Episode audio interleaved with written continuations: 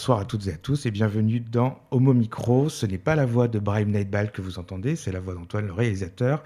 Euh, on pense très fort à Brahim qui n'a pas pu se joindre à nous ce soir, mais heureusement, je suis très bien entouré pour réaliser cette émission avec Valérie Beau. Bonsoir Valérie.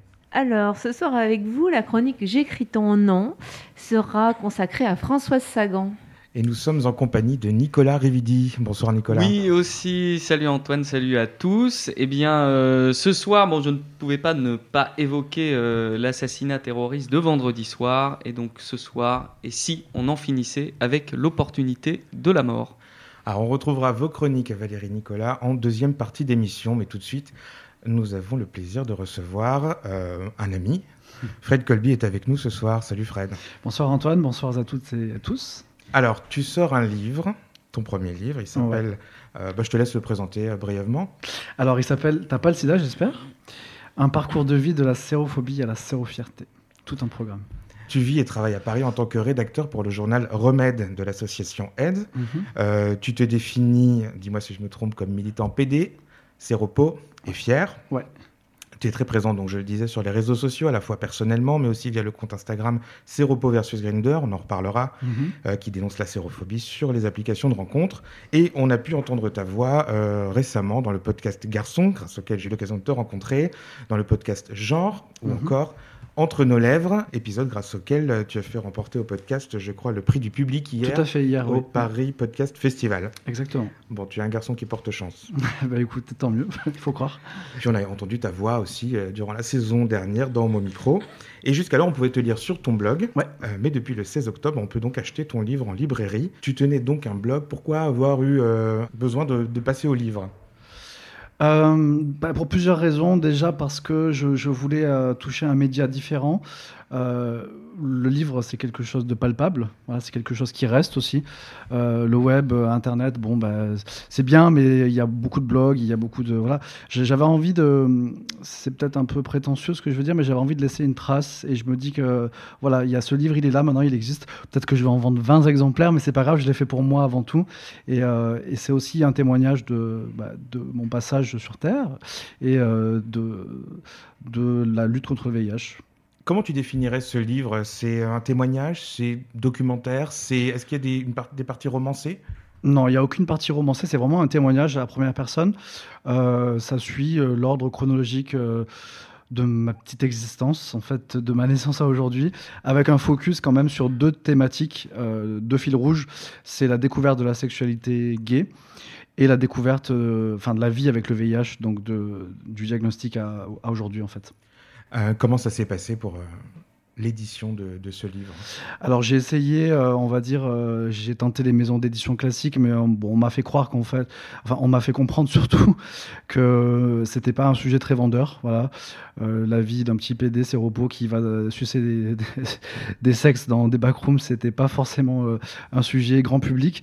Donc en fait, j'ai opté pour l'auto-édition. On m'a dit que ça se faisait de plus, en plus en France, et j'ai trouvé que effectivement, c'était une solution qui me qui qui, qui m'allait bien parce que j'avais une certaine liberté, j'avais une totale liberté en fait sur l'écriture, sur le titre, sur la sortie, sur la promo, sur euh, voilà, il y a aucune censure, c'est ma c'est ma vie, c'est mes mots et voilà.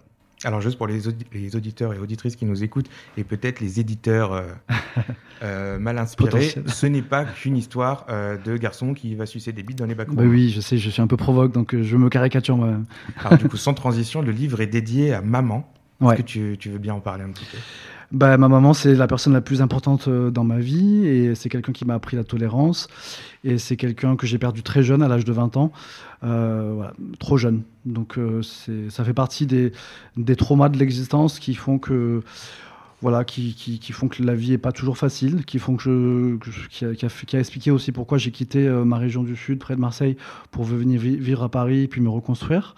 Et, voilà, donc effectivement, je lui dédie ce livre. Alors je vais me permettre de lire un, un petit extrait de Mhm. chapitre. Euh, comme je te le disais euh, avant l'émission, euh, je l'ai lu deux fois, donc ça me Wow. tenait à cœur de, de donner un petit, un petit aperçu aux Bah, auditeurs. Super. Septembre 1993. Je fais ma rentrée au collège Albert Camus de Miramas. J'ai 12 ans et pour la première fois depuis longtemps, j'ai une vie stable. Alors oui, on habite à un HLM pourri, on est pauvre. Maman est au RMI, ancêtre du RSA, et c'est mémé Yvonne qui nous aide à payer nos courses, mais on est heureux. Maman a totalement arrêté de boire. On est devenus très proches, presque inséparables. On adore aller à la médiathèque ensemble. C'est une dévoreuse de livres, les romans à l'eau de rose, mais aussi d'anticipation. Moi, je loue les CD que je ne peux pas m'acheter, notamment ceux de Michael Jackson, bien sûr, mais aussi Prince, Janet, Madonna et Mylène, des artistes qui me fascinent toujours aujourd'hui. Autre activité favorite, la télé. On aime regarder les émissions politiques ensemble. Maman est de gauche et c'est une femme cultivée, elle me transmet le goût pour la politique. Le dimanche soir, on aime regarder l'émission 7 sur 7, présentée par Anne Sinclair. Elle me fait découvrir aussi les soap opéras, Dallas et Dynasty sont nos préférés. Comme ça passe en journée quand je suis au collège, elle enregistre les épisodes et on les regarde ensemble le soir, en mangeant des crêpes, mon repas préféré, surtout celle de maman. J'ai l'impression qu'on rattrape des années gâchées par son alcoolisme et par mon père. Maman est très seule. Elle n'a pas refait sa vie avec un autre homme, elle n'a quasiment plus d'amis. Ses seules sorties sont les courses au supermarché ED, la médiathèque et Mémé Yvonne qui habite l'immeuble juste en face. Je deviens un peu son confident et j'apprends ce que mon père lui a fait subir pendant des années, les coups, les infidélités, les humiliations. Maman explique qu'elle est restée pour lui, pour mon frère et moi, pour qu'on puisse grandir avec nos deux parents, mais elle le regrette amèrement et s'en veut terriblement. Moi, je l'aime encore plus de s'être sacrifié pour nous. C'est important le, sacrifice euh, de ta maman dans la construction de ton identité? Ouais, je, enfin, je sais pas si c'est important, mais en tout cas, c'est une autre époque. Hein. C'est une époque où, les femmes subissaient, euh, enfin, elles subissent toujours aujourd'hui, mais il y a beaucoup de violence, beaucoup de maltraitance. Euh, et c'est quelque chose qui, qui, m'a toujours révolté. Et je pense que c'est de là aussi qu'est qu venue euh, mon indignation pour beaucoup de choses, et notamment pour le racisme, les violences sexistes, homophobes, les intolérances en, en général, quoi. Alors dans ce livre, tu racontes pas que le VIH, le sida, la séropositivité, c'est un livre euh, sur ta vie, sur la vie, sur la famille, sur le désir, sur la sexualité. Un texte euh, émouvant, franchement. Euh, tu, racontes, tu, racontes, beaucoup de drames, de moments qui, qui sont bah, parfois très tristes. tu as dû dire au revoir à beaucoup de personnes. Euh, auquel tu tenais. Tu racontes des instants de vie dans lesquels on se retrouve forcément à un moment ou à un autre. Euh, c'est souvent difficile, mais tu racontes ça toujours en quelques mots. D'ailleurs, c'est intéressant, la structure du texte, elle est euh, par petits paragraphes très courts. Parfois, les paragraphes ne font qu'une seule phrase. je pense qu'on aura l'occasion d'en reparler. Et ce qui est important de dire aussi, c'est que c'est pas un livre misérabiliste. on sent que tu rebondis toujours. Hmm. Et, et, du coup, est-ce que tu te définirais comme un, éternel optimiste? Ouais, je pense que ça me, définit bien. C'est ce que j'ai voulu montrer aussi en fait dans ce livre, c'est que on, vit tous des épreuves. Moi, j'ai j'ai vécu le deuil assez jeune, euh, le VIH, ça, ça, a été une autre épreuve, etc. Ou mon agression aussi mais à chaque fois, j'ai essayé de sortir du positif de chaque épreuve. Et, euh, c'est pour ça qu'en fait, je parle de résilience aussi. Ce, livre, je pense qu'il peut parler à beaucoup de gens qui, ont vécu des, épreuves, qui se, sont reconstruits à chaque fois. Euh, pas forcément LGBT d'ailleurs. Il y a beaucoup de gens qui quittent leur région d'origine pour se reconstruire ailleurs. Il y a, je pense que je pars de mon expérience personnelle pour aller vers quelque chose d'un peu plus universel. Et euh, effectivement, la résilience, c'est un peu le fil rouge aussi de ce livre. Ouais j'allais y venir justement. C'est important de proposer un récit, le récit de ta vie pour pouvoir parler du VIH et pas l'inverse, c'est-à-dire faire un livre sur le VIH avec ta vie en arrière-plan. Ouais, parce qu'en fait, ce que je voulais aussi faire dans ce livre, c'est expliquer que bah, les séropos, ils sont, ils sont invisibles dans notre société. Euh, voilà, c'est un sujet tabou. Euh, très peu de gens en parlent, euh, à visage découvert en tout cas. Et moi, ce que je voulais faire, c'était incarner un petit peu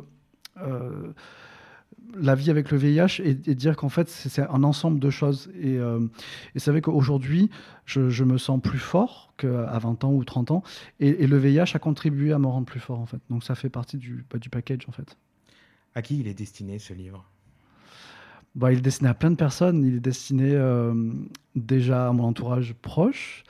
Peut-être qu'ils vont en découvrir un petit peu plus sur moi. Euh, il est destiné à mon frère, avec qui j'ai des relations compliquées. On ne se parle pas depuis deux ans.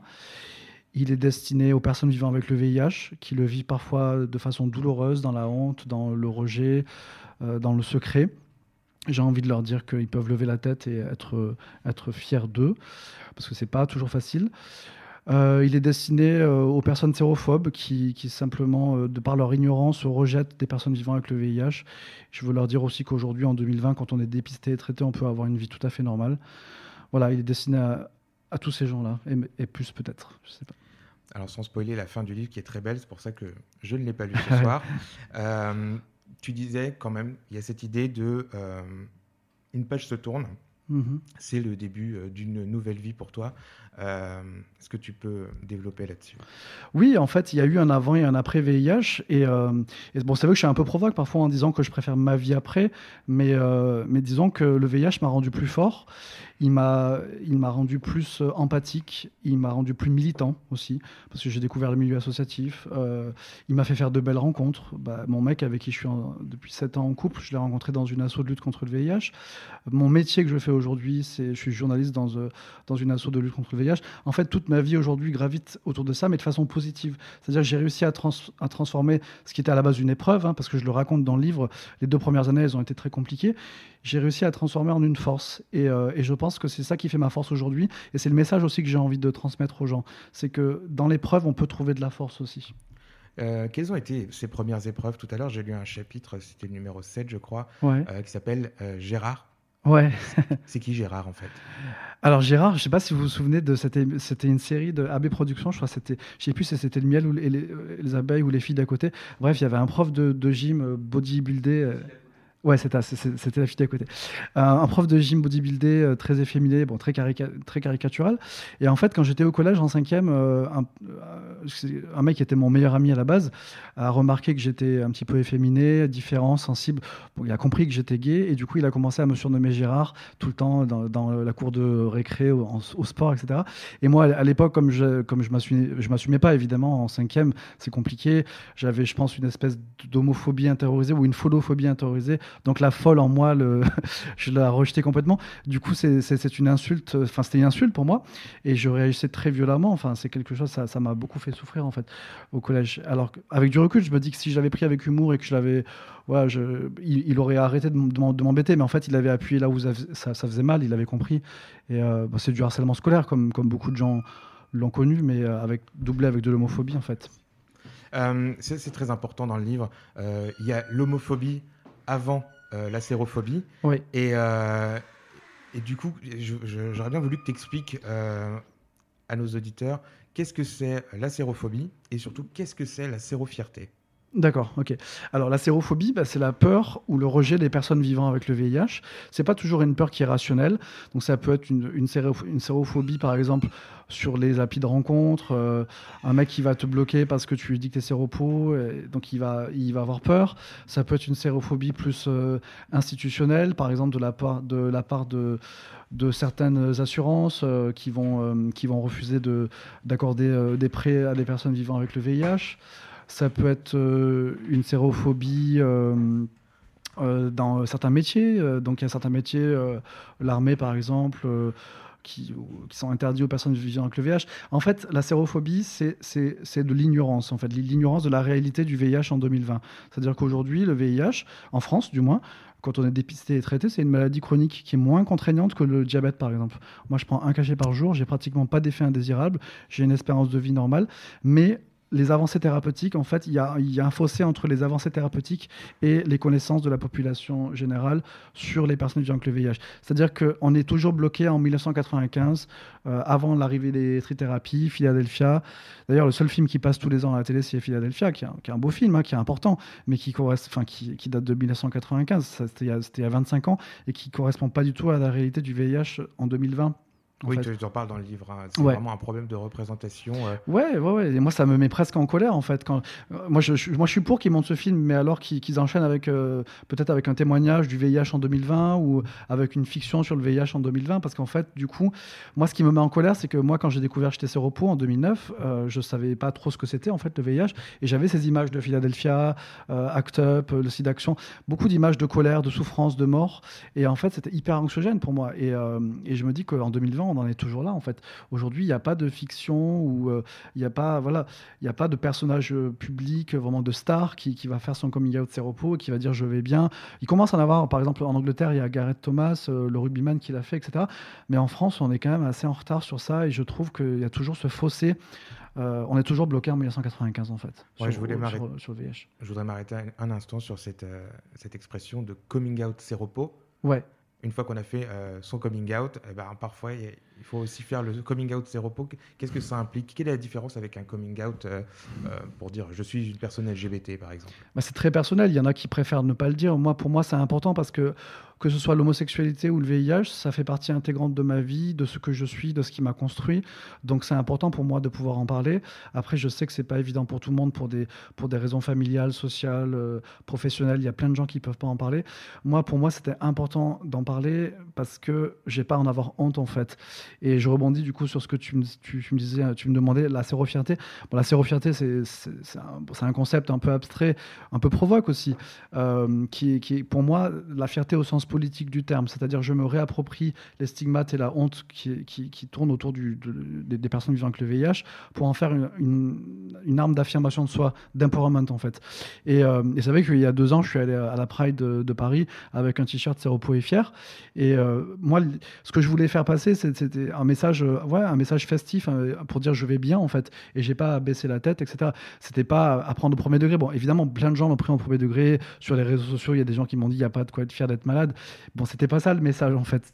Enfin, clairement, c'est la fierté euh, au sens politique du terme, en fait, comme la fierté LGBT, la fierté des personnes noires, etc. C'est important de lutter aussi sur euh, les réseaux sociaux, de faire tout un travail pédagogique, euh, d'information, d'éducation, et aussi de, de déconstruction des préjugés Ben oui, quand, on peut le faire, hein, encore une fois, moi je, moi je me considère comme quelqu'un de privilégié parce que, parce que je suis un homme euh, euh, gay, blanc, euh, qui habite à Paris, qui j'ai voulu dans une sphère militante, entouré de, de personnes conscientisées, des journalistes, des soignants, etc. J'imagine que c'est pas le cas pour tout le monde, il y a beaucoup de gens pour qui c'est compliqué. Donc moi j'essaye de le faire parce que j'ai aucune pression sociale, familiale, professionnelle. Donc en fait je peux parler de façon une parole libre en fait. Donc je le fais sur les réseaux sociaux, je témoigne à visage découvert euh, à la télévision. Euh, j'ai aussi un compte Instagram avec mon ami Julien Ribeiro qui s'appelle Seropo versus Grinder, qui, s'inspire du compte Personne racisée versus Grinder et qui en fait déconstruit la sérophobie sur les applis de rencontres euh, LGBT, enfin gays surtout. et l'idée en fait c'est de, c'est pas seulement de dénoncer des propos qui peuvent être abjects, parfois très violents, c'est aussi de réfléchir ensemble à des nouvelles façons de pouvoir euh, bah, se draguer sans se blesser en fait. Euh, pourquoi dire t'es clean en fait? T'es clean ça veut dire propre en anglais. Est-ce qu'on peut pas utiliser d'autres formes d'expression? Est-ce que c'est vraiment euh, important de connaître le statut sérologique de son partenaire quand c'est un plan d'un soir et que prend la capote ou la PrEP ou voilà quand on, a prévu son outil de protection avant le rapport est-ce qu'on a vraiment besoin de, voilà d'avoir cette information là du coup il y a plein de il y a plein de questions derrière tout ça et derrière cette, cette façon de communiquer entre nous qui est quand je dis nous c'est des gays qui est parfois très violente en fait. On se on se discrimine beaucoup entre nous et tu le sais Antoine puisque tu, tu, tu, animes un, de ces comptes toi aussi euh, la grossophobie la transphobie la folophobie le racisme euh, dans la communauté gay c'est très présent Effectivement, oui. Euh, pour revenir au livre, euh, on a une jolie préface de Jean-Luc Romero. Oui. Euh, comment tu as rencontré Jean-Luc Romero? Bah, Très simplement, en fait, sur Twitter, je crois que c'était en 2012 je lui ai écrit pour dire que j'étais, euh, j'étais, je le trouvais inspirant en fait, le fait que ce soit le premier homme politique euh, ouvertement gay et séropositif à, à, parler de ces sujets-là. Pour moi, euh, jeune militant à l'époque, j'avais pas encore fait mon coming out séropo public, etc. Je le trouvais inspirant et du coup, on s'est rencontrés. Il a pris le temps. Euh, d'échanger avec moi alors que j'étais un total inconnu. C'est quelque chose qui m'avait beaucoup touché à l'époque. On a gardé le contact. C'est pas un ami proche, mais c'est quelqu'un pour qui j'ai beaucoup d'estime. Et euh, quand j'ai quand j'ai écrit ce livre, je lui ai demandé s'il voulait bien faire la préface, et il m'a dit qu'il le ferait avec plaisir. Il le faisait, euh, il faisait plus ce genre de choses, mais qu'il le ferait pour moi parce que il avait l'impression que c'était une sorte de passage de flambeau en fait. Et voilà, c'est quelque chose qui m'a qui m'a beaucoup touché. Je le remercie encore. Ça me fait penser à une autre belle rencontre qu'on trouve dans le livre, qui est pas forcément au centre de toute l'histoire, mais c'est le moment où tu décris euh, quand tu arrives à Paris, euh, que tu sais pas trop où aller. Alors il y a les bars, il y a les sex clubs. Euh, tu t'assois à l'open café où tu regardes passer les garçons, tu fais semblant d'écrire des textos parce que tu es tout seul, tu n'as pas encore rencontré d'amis. Et puis tu rentres dans la librairie Les mots à la bouche. Ouais, ouais, ouais. Ça, c'est, le premier lieu LGBT avec l'Open Café dans lequel j'ai osé mettre les pieds à 22 ans quand je suis arrivé à Paris. Et, et c'est vrai que ça m'avait marqué ce lieu dédié à la culture LGBT. Et je trouvais ça très beau. Et en même temps, il y avait, il y avait ce petit côté mystérieux entre les rayons. Tu sentais les, regards des garçons. On savait qu'on était tous gays, en fait. Mais on n'était pas là pour se draguer, mais en même temps, il y avait des regards. Donc c'était, assez, euh, assez marrant comme lieu. Et du coup, c'est, c'est une librairie où où je suis allé toutes les semaines, je crois, de ma vie depuis que je suis à Paris, depuis 17 ans. Parfois, euh, enfin souvent pour ne rien acheter, juste pour rentrer, feuilleter un livre. Euh, dire bonjour aux vendeurs et, et voilà. Enfin, c'est un, lieu qui a beaucoup, qui a beaucoup d'importance pour moi. Et c'est un lieu que nous pouvons soutenir en tant que librairie parce qu'on peut y trouver livre Ouais, alors il n'y est pas encore physiquement aujourd'hui, mais euh, il est en commande. Voilà, comme je suis en auto-édition, ça met un petit peu de temps pour être imprimé, tout ça. Mais ça va sortir au mois de novembre et normalement il y aura une séance de signature aussi. ah, super, tu nous tiendras au courant Ouais, bien sûr. Valérie oui, alors euh, bah, écoute, l'archiviste en moi trouve ton témoignage merveilleux pour, dans le temps parce qu'il marque notre époque. Bien sûr. la lecture de ce qu'a lu Antoine, j'ai trouvé ça euh, en fait très fin, émouvant, ça me donne envie de lire. Merci. Donc je pense que c'est au maximum au tout public. C'est même dommage que pour l'instant de grands éditeurs s'en soient pas emporés. Mais bon, tu es libre. Mmh, c'est ça. Je voudrais te demander, entre l'idée d'écrire le livre et puis sa réalisation, tu, cela a mûri, ça a pris du temps ou c'est venu d'un coup Non, alors moi je suis, suis quelqu'un d'assez spontané et en fait quand j'ai décidé de quelque chose, j'y vais assez vite. bon, ça a mis quand même 14 mois, mais euh, l'écriture a été assez instinctive, assez rapide. J'aimais bien écrire le soir en fait. Euh, en général, quand mon copain était allé se coucher, que j'étais tout seul, j'écoutais une petite musique, genre Mylène ou un truc un truc un peu triste. En fait, j'aimais bien écouter des musiques un peu tristes quand j'écris parce que c'était souvent une écriture euh, très introspective, assez mélancolique. Du moins les premières années de ma vie, voilà, c'est un peu, c'est un peu compliqué. Après, un peu moins, voilà, un peu moins pathos, mais, du coup, euh, j'aimais bien écrire le soir et j'écrivais assez vite. Après, il y a eu un gros travail de relecture et de correction aussi parce que je suis pas auteur, parce que voilà, je, fais ça avec beaucoup d'humilité et je pense que mon livre est bourré de défauts. Euh, de, voilà, de, style, mais c'est pas grave. C'est un, premier livre et, euh, je, le, fais avec beaucoup d'humilité en fait. Mais on ressent vraiment hein, dans le livre euh, l'humilité. Euh, je voudrais dire aux gens qui, qui, ont peur de lire ou qui ont la flemme de lire ou voilà qui t'écoutent, euh, qui seront pas, qui iront pas forcément en librairie ou commander mm. via, on donnera tout, tout, à l'heure toutes les informations pour pour acheter le livre. c'est un livre très bien construit. tu racontes dans l'ordre chronologique, mais franchement c'est super bien fait et surtout ce que je voulais dire c'est qu'il y avait des petites notes euh, voilà, tu, tu, donnes beaucoup de petites notes, euh, c'est-à-dire que tu ne donnes pas ton texte comme ça, genre débrouillez-vous, vous ne savez pas de quoi je parle, euh, renseignez-vous. Non, tu continues à faire ce travail via les, les, petites notes à la fin du livre, parce que ça rend le texte vraiment accessible. Et c'est ça que tu disais, on ressent vraiment l'humilité dans le texte. C'est pas un, texte de littérature, c'est mm. plutôt le côté journaliste de ton travail. Et mais en même temps, c'est extrêmement personnel. C'est enfin c'est très intime, ouais. C'est d'ailleurs c'est, c'est ce qui m'a fait un petit peu peur au moment de, de sortir. Je me suis dit, est-ce, que je je livre pas trop de moi non plus? Parce qu'il y a des passages où, aussi où je parle de ma sexualité qui sont assez crus, etc. Mais en même temps, j'avais envie de, faire quelque chose de sincère. Et, euh, bon, après, euh, le livre a été relu par mon conjoint aussi, et, son avis était important parce que je partage ma vie avec lui. Donc en, me dévoilant, je dévoile un petit peu de lui aussi. Donc son avis était le plus important. Une fois qu'il a validé, pour moi, le reste, c'est pas très grave en fait. Non, je voulais dire surtout c'est plein d'humour.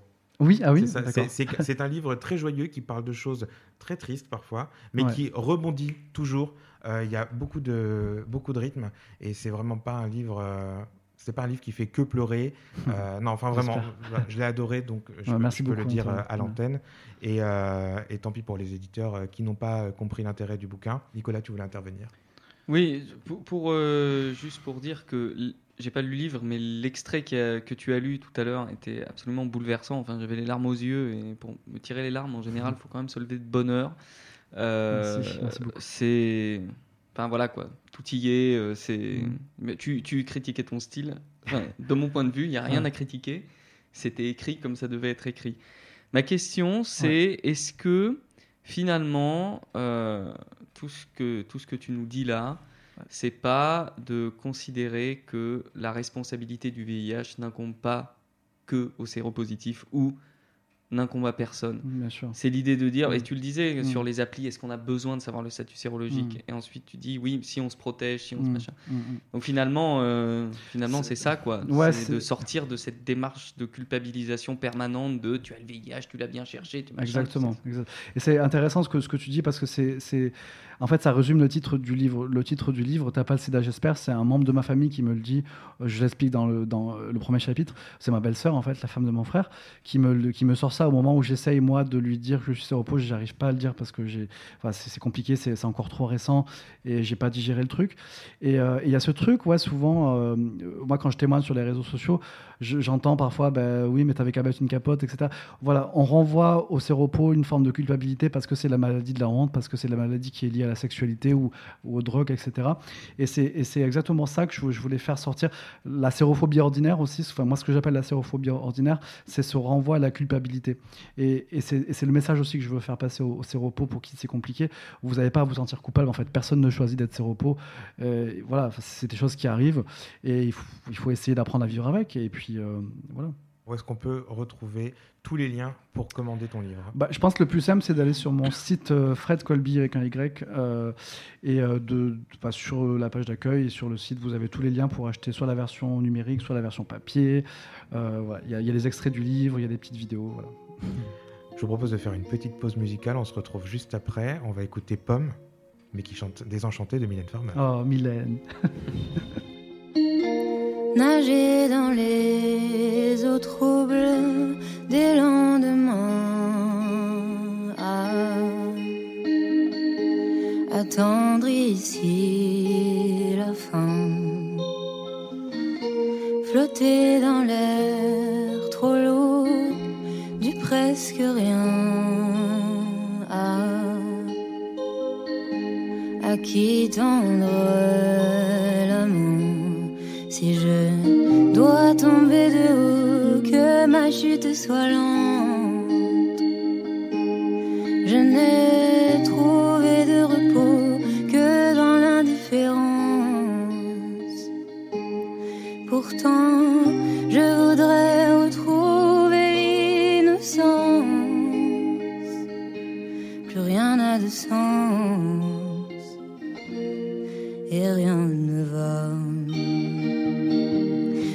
chaos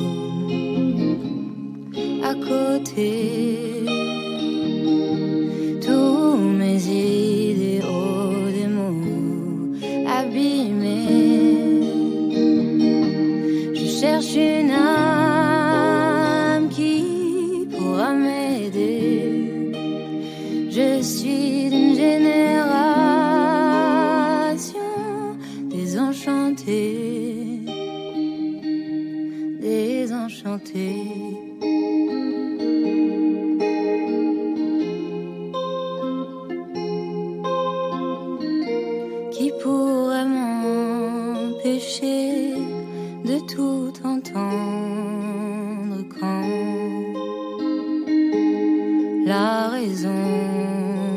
S'effondre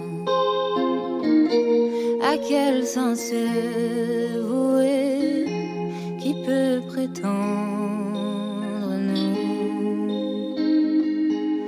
bercé dans son ventre? Si la mort est un mystère, la vie n'a rien de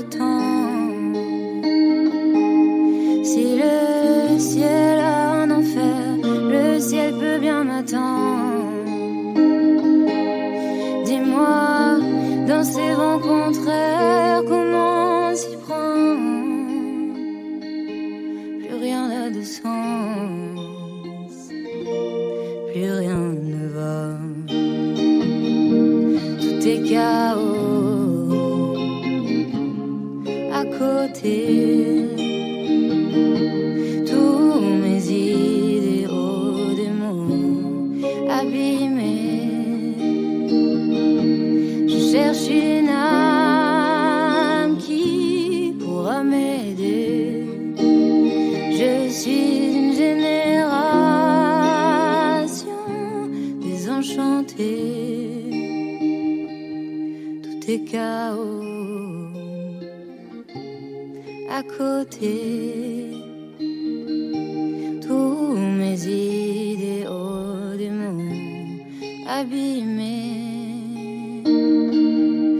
cherche une âme qui pourra m'aider.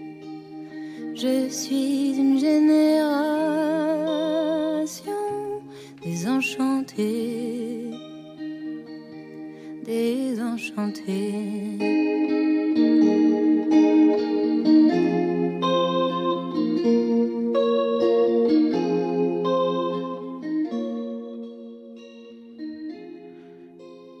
Écoutez Pomme Désenchanté sur Radio Fréquence Paris Pluriel. Nicolas, tu avais une question sur le livre de Fred. Euh, je voulais savoir, Fred, si euh, la, précarité euh, sociale a pu te mettre en situation de devenir séropositif. Oui, bien sûr. En fait, le VIH, tout comme les grandes épidémies comme le Covid-19 d'ailleurs, c'est une maladie sociale. C'est-à-dire qu'on n'est pas tous égaux euh, par rapport au VIH. Il y, a des, il y, a des, communautés qui sont surexposées au VIH. Euh, la communauté gay en fait partie. Euh, les, femmes, les femmes noires d'origine Afrique subsaharienne, les personnes trans, les personnes qui, se, qui s'injectent des drogues, etc. Les travailleurs et travailleuses du sexe aussi. Oui, bien sûr, bien sûr. Et, et du coup le fait est que, en fait, euh, juste pour revenir un petit peu à mon histoire personnelle, le VIH est arrivé à une époque de ma vie où j'étais très vulnérable, parce que très seul, parce que rupture amoureuse, euh, euh, errance sexuelle, etc., multipartenaire. On, le sait aujourd'hui, c'est documenté en fait les, contaminations au VIH arrivent souvent dans des périodes de vulnérabilité chez une personne, que ce soit une personne qui, qui vient d'arriver en France parce qu'elle est d'origine étrangère et qu'elle n'a pas de papier, euh, un homo qui, qui est seul, qui, qui du coup euh, va, va, prendre des risques, va boire, va, va, prendre, va consommer des drogues, etc. Donc en fait, ça n'arrive pas par hasard tout ça. Et euh, effectivement, le VIH est une, est une maladie sociale. Oui. Valérie, parle-nous de Françoise Sagan. Eh bien, comme je vous l'ai dit, j'ai écrit le nom de Françoise Sagan. Ma chronique est nourrie du très beau texte de son fils Denis Westorff dans son livre Sagan et fils, dont je vous recommande vivement la lecture.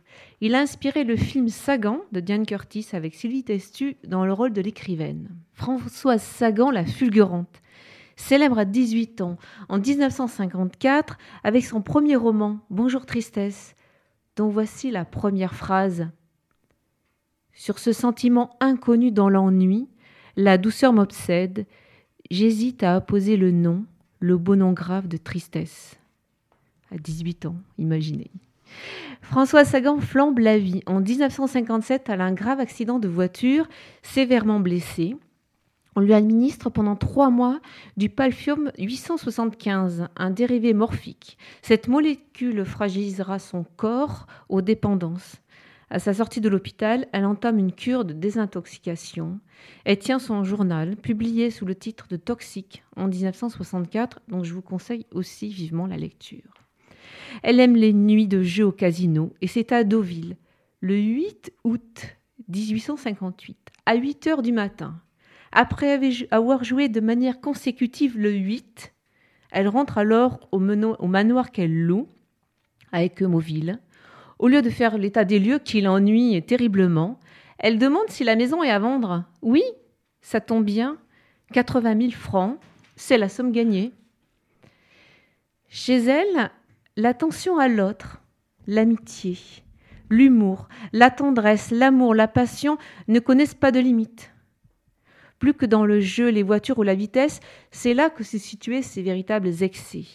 Elle aimait à l'excès, maniait l'humour à l'excès, donner et se donner à l'excès. En cela, plus qu'en tout ce que l'on a pu dire ou écrire, elle était déraisonnable et elle avait cent fois raison, écrit son fils. En 1958, elle épouse l'éditeur Guy Scholler. En 1962, elle se marie avec Bob Westorff, qui sera le père de son fils. Et si on parlait d'amour, justement? Dans son ouvrage Un certain regard, François Sagan écrit L'amour heureux, c'est quand on a travaillé, quand on est fatigué, exténué, et que votre journée vous a paru accablante, de rentrer chez soi et de voir quelqu'un qui a un tel regard sur vous qu'on a envie de lui raconter sa journée, et que justement, en lui racontant, elle devient amusante, parce que l'autre a le reflet de vous assez brillant pour, que, cette journée plate devienne, en la racontant, passionnante. François Sanca est discrète sur sa vie intime. Son fils nous livre un témoignage émouvant et sans détour. Je le cite. Je le répète, Peggy Roche fut une amie, une amante, une protectrice, un conseil. Entre ces deux femmes, ce fut un mélange de passion, de tendresse, d'admiration réciproque de reconnaissance mutuelle, d'amitié, de connivence, comme ma mère n'en connut jamais dans mon souvenir, ni avant, ni après elle. De 1975 en 1988, Peggy illumina la vie de ma mère, lui faisait oublier les années sombres, celle de la disparition de Paola et la séparation d'avec Elke. La disparition de Peggy fait que ma mère ne se releva jamais vraiment. Elle avait perdu l'amour, l'attention, la tendresse, la présence, l'amitié, l'humour, le courage de cette femme presque miraculeuse qu'elle ne retrouverait plus, et elle le savait. Ce fut comme si ma mère avait été déchirée en lambeaux et que l'on eût arraché des morceaux d'elle vivante. Peggy fut la plus protectrice des protectrices. Elle fut le pilier de ma mère au cours de la seconde moitié de sa vie. Pendant près de vingt ans, elle ne l'a pas quittée. François Sagan meurt le 24 septembre 2004 et rejoint alors ses deux grands amours, les deux amours de sa vie, Bob et Peggy, au cimetière de Carjac, dans le Lot. Merci Valérie. Euh, sa vie avec Peggy Roche, comment elle était perçue dans, dans les médias à l'époque? Est-ce que, est que François Sagan était perçu comme euh, une personnalité euh, lesbienne ou bisexuelle? Eh bien, François Sagan était absolument très très discrète. Et lorsqu'elle rencontrait ses amis, notamment, elle était invitée parfois dans des repas avec François Mitterrand ou d'autres amis qu'elle voyait. Et à ce moment-là, Peggy devait disparaître socialement, euh, on peut pas dire. Enfin, il faut remettre le contexte de l'époque. Euh, il n'y a pas de droit sur l'homosexualité, chacun vit mm. sa vie, a le droit aussi à la vie privée. Euh, donc elle est particulièrement discrète. Après, le, le milieu parisien, le, mm. milieu culturel, tout le monde sait. Mais moi, je reconnais vraiment à son fils d'avoir comme ça un regard juste et de de mettre, de mettre en, lumière la vie de, sa mère et pour les personnes, euh, bah, notamment LGBT et bi, mm. euh, ce film, en tous les cas, euh, Sagan, est complètement bouleversant parce qu'il donne bah, justement la lumière sur des artistes qui vivent leur vie librement, avec l'amour, avec un grand A, mm. sans s'enfermer, sans s'étouffer en créant. Et donc, c'est vraiment, François Sagan, c'est la fulgurance de bout en bout. Nicolas Justement, est-ce que c'était une femme libre? Parce qu'elle cache une partie de sa vie, elle a des dépendances, euh, elle est d'une certaine manière euh, enfermée aussi pendant toute une époque dans son rôle de romancière euh, bordélique qu'on invite sur les plateaux de télé parce qu'on veut du spectacle, on veut du show et qu'on sait qu'elle va le donner. Est-ce que finalement, elle, c'est pas son espace de liberté à elle n'est pas très restreint? C'est peut-être euh, ce qui expliquerait que régulièrement elle avait envie de s'enfuir et euh, partait comme ça. Euh, elle avait cette liberté de ne pas donner de raison et de s'absenter sans donner de nouvelles. Fred Donc c'est peut-être de la liberté qu'elle défendait, bec et oncle. Moi, j'avais une petite question parce que je connais peu l'œuvre de Françoise Sagan. Est-ce que, pardon, est-ce que ses amours avec des femmes se, se retrouvent dans son œuvre littéraire ou je sais pas, ou des parcelles de cette intimité-là? Ou c'est quelque chose qu'elle a vraiment compartimenté? Alors, à ma connaissance, je n'en connais pas, mais hmm. euh, ça demande à être euh, creusé. Exploré. Oui, exploré.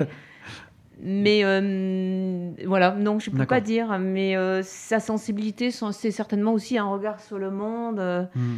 une ouverture d'esprit, même si, effectivement, elle gardait son, son, territoire secret, mais euh, son fils euh, vivait, enfin, euh, il n'y avait pas de tabou. Il a été élevé avec la présence de ces femmes. Hmm. D'ailleurs, dans le film de Diane Curie, le, père de son fils est homosexuel lui-même. Et voilà, en fait, lui, dans, son lit, dans le livre, il dit que ses deux parents étaient bisexuels. Voilà. D'accord. Donc c'est une liberté totale et qu'il Mhm. qu'il assume, qu'il ne cache pas, parce qu'il n'y a aucune raison et il n'y a pas de tabou avec ça. Mhm. Ça évite euh, de dire tout à n'importe quoi. Et euh, son, son, livre, pour le coup, est un témoignage, une, euh, oui, un témoignage, une biographie sur sa mère qui est extrêmement touchante. Et son fils, il est auteur aussi, du coup ou C'est son premier livre Son fils a une carrière de photographe et il s'est consacré à la mise en valeur de l'œuvre de sa mère. Euh, du coup, euh, il a accepté la succession. Il nous explique toutes ces démarches parce qu'il y avait quelques démêlés avec le fisc. Oui. Ah, Voilà. Merci beaucoup Valérie pour cette chronique. Nicolas, Oui. Tu nous parles euh, de l'actualité. Samedi, la République avait un visage, celui de Pape Biram, collégien de 6e dans l'établissement où exerçait Samuel Paty, professeur d'histoire-géographie, mort décapité vendredi en fin d'après-midi. Hier, c'est le vieux grognon de Mélenchon qui a tenté d'être la République en jetant en pâture la communauté tchétchène de France comme étant la source du problème, incapable de dénoncer une vision moyenâgeuse de l'islam. Le premier a tenu un discours de clarté à la lucidité confondante sur ce qu'est l'école, son rôle et ce qu'il attend pour s'ouvrir sur le monde. L'autre, trop vieux briscard de la politique, s'est enfoncé encore un peu plus dans le populisme le plus crasse. Il est bien courageux, ce gamin, de venir du haut de ses 12 ans mettre à l'amende des décennies de vie politique française, faite de discours tantôt excluants, tantôt naïfs, mais toujours électoralistes. À force de clientélisme, ils ont vite fait oublier, ils ont vite fait d'oublier, pardon, les fondements de notre République et les valeurs qui y sont afférentes. Entre les célébrations de saintes diverses et avariées par des politiques de droite dans les églises et les tapis rouges déroulés à certaines mosquées intégristes par des édiles de gauche au prix d'un fantasme de paix sociale, notre vie politique est faite d'affront à une idée toute simple, celle qui veut que pour parler à tout le monde, on ne favorise personne. Ce n'est pas une question de religion, c'est une question d'égalité. À force de favoriser l'obscurantisme par peur de ce qu'il peut produire, c'est l'obscurantisme qui a pris le pas. Heureusement, les réactionnaires sont plutôt minoritaires. Toutefois, si aujourd'hui de nombreux croyants en Europe portent haut un message de paix et d'amitié, les livres sur lesquels ils s'appuient, qu'ils honorent et qu'ils récitent, regorgent de violence, d'appels au meurtre, de souffrance, de soumission et autres réjouissances héritées du talion. On me rétorquera que c'est une question d'interprétation. En fait, non, tout est écrit assez clairement pour que des masses d'abrutis ne voient guère autre chose entre ces lignes pardon, que ce qu'elles disent. Pour les religions, la paix c'est pour ceux qui se conforment au dogme et qui l'affirment, et d'ailleurs, cela ne s'applique pas qu'aux religions. Vous trouverez peu de gens pour se lever contre les mafias dans leur zone d'influence, vous trouverez aussi peu de gens pour se plaindre des pires dictatures lorsqu'ils vivent au cœur de celles-ci. À chaque fois, c'est l'opportunité de la mort et la crainte de celle-ci qui achètent le silence et la docilité. Ce n'est pas une question de religion, c'est une question de liberté. L'autre facette de cette paix dans l'oppression, c'est qu'elle suppose un ennemi, forcément, et en général, les premiers qui jouissent de ce statut sont ceux qui se lèvent au milieu de la foule assise. Par extension, celles et ceux qui ne partagent pas le dogme, qui ne paient pas l'impôt à la mafia, qui osent écrire le désaccord dans un régime qui l'interdit, écopent de la même étiquette. Pour eux, point de paix, juste le calvaire. Rappelons que nous sommes autour de cette table, en studio, derrière vos radios, les héritiers d'une longue tradition d'emmerdeurs et d'emmerdeuses, qui depuis plus de 200 ans a fait sienne l'idée que celui qui pense ou agit différemment n'est pas un ennemi à abattre, mais un alter ego à convaincre. Ce n'est pas une question de religion, c'est une question de fraternité. Pourtant, alors que la peine de mort est abolie depuis près de 40 ans en France, la légèreté avec laquelle le jugement capital est prononcé a de quoi faire vomir. J'avais parlé ici même du cas de Mila, menacée de mort pour avoir insulté l'islam. Hanouna, dans sa grande sagesse, avait abondé dans l'idée qu'elle avait franchi les limites acceptables avant que, dans la même émission et sur un sujet connexe, une de ses chroniqueuses, une flèche dont je ne me souviens plus le nom, balance un Je vais la tuer à l'adresse de Rihanna, qui avait eu le malheur quelques jours auparavant d'utiliser des paroles rapportées de Mahomet dans son défilé de lingerie. En 2013, des cathos criaient Les PD au bûcher.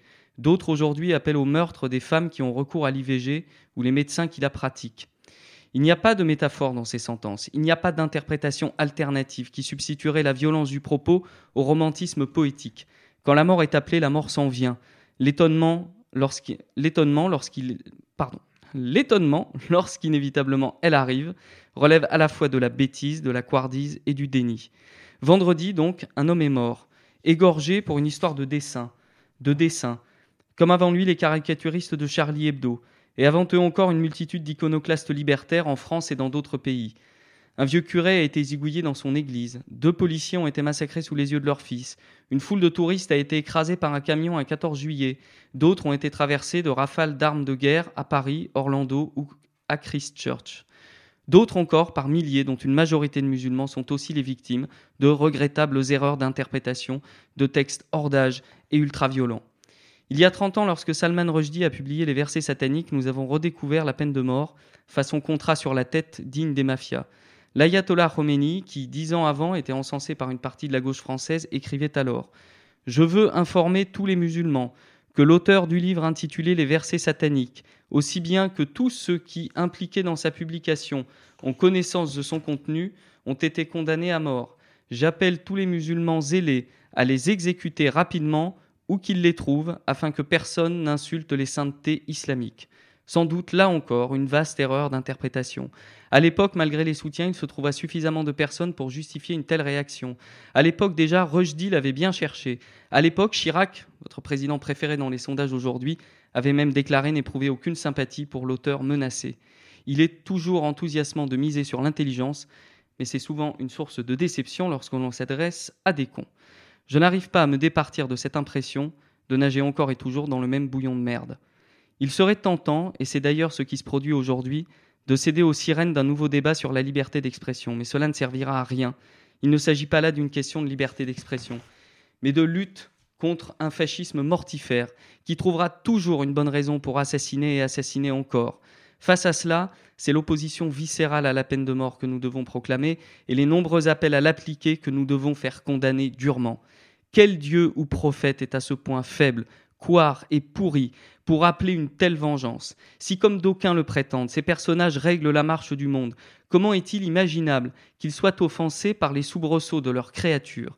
Si les bigots de toutes obédiences se contentaient d'être la bouche de leur divinité, sans se substituer à leurs mains, le monde s'en porterait que mieux.